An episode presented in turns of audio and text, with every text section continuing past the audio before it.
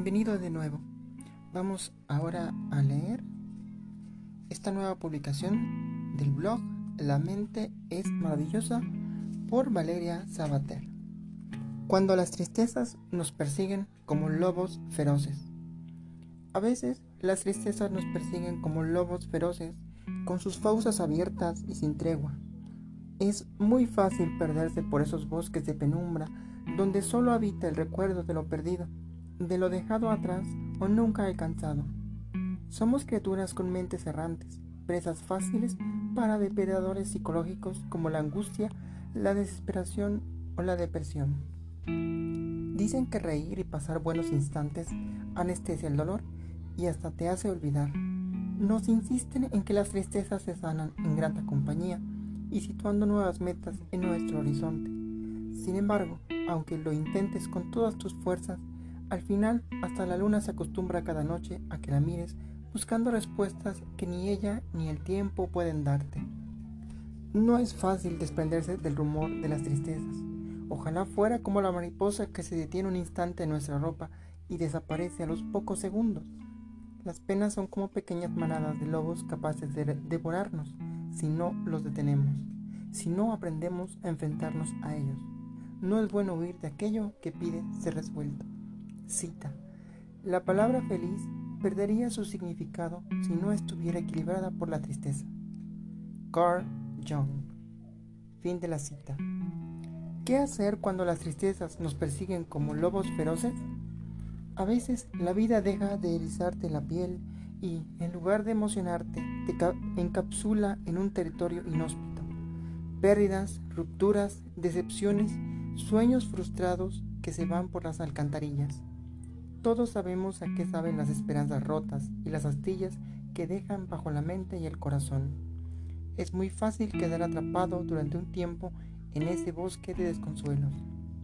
Todos sabemos también que, aunque las tristezas nos persiguen como lobos feroces, la vida ya no es igual. Sin embargo, en esta sociedad fóbica las emociones se nos insta a volver rápido, muy rápido, a nuestras obligaciones. La forma en que nos relacionamos y manejamos la tristeza tiene mucho que ver con cómo nos han educado y qué nos transmite la cultura. Así, estudios como los realizados en la Universidad de Hawái en Estados Unidos, por ejemplo, nos señalan que los asiáticos son menos propensos a utilizar estrategias de afrontamiento. En los países occidentales tampoco somos especialmente hábiles. Muchas veces ni siquiera conocemos el origen de la tristeza que nos ralentiza que nos arrebata el ánimo y el impulso de la motivación. Deja de escapar, no eres tan débil como crees. Queremos que nuestras heridas cicatricen lo antes posible, pero no nos olvidamos de retirar antes la espina que causa dolor en su interior. Somos esas criaturas que corren, huyen y no desean mirar atrás, dejando infinitos dudos emocionales sin resolver. Asumámoslo algo que también hacemos es etiquetarnos de débiles cuando las penas pesan en exceso. La tristeza como tal no define ningún trastorno psicológico. Sin embargo, en ocasiones junto a muchos más factores puede ser cómplice de la depresión. Si reprimimos esta emoción y además nos tachamos de débiles, nos desconectaremos progresivamente de nuestro yo hasta quedar del todo vulnerables. Es entonces cuando seremos presa fácil para lobos internos. Deja de escapar porque cuanto más huyes de lo que te duele, más te persigue lo que te preocupa y más grandes se vuelven tus depredadores internos. La cita, la emoción sentida no te vuelve frágil, solo te alerta de algo que debes atender. Cuando las tristezas nos persiguen como lobos feroces, date la vuelta.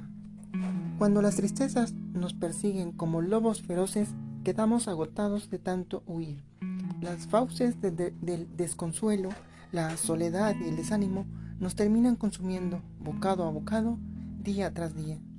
Es entonces cuando el mundo se difumina ante nuestros ojos y no vemos más que nuestros propios pensamientos. De hecho, estudios como los realizados en la Universidad de Beijing insisten en esto mismo. La tristeza altera nuestra atención. Dejamos de percibir las cosas con la misma agudeza visual. La razón de ello está en que el cerebro tiene la, mirada puesta en el interior, en el bosque denso e intrincado de nuestras preocupaciones, penas e inquietudes. Si queremos emerger de este estado, solo hay una opción. Debemos atrevernos a acariciar a esos lobos feroces. Debes darte la vuelta y mirar fijamente a estos supuestos enemigos de los que llevas tiempo escapando. Acude a una guarida plácida y allí conversa contigo y con esas criaturas de las que estás escapando. Frase. Las tristezas que te persiguen solo quieren tu compañía y una larga conversación. Toma contacto con ellas sin prisas. Solo entonces comprenderás qué necesitas y qué cambios deberías promover. Fin de la frase. Es momento de liderar la manada. Dominio emocional.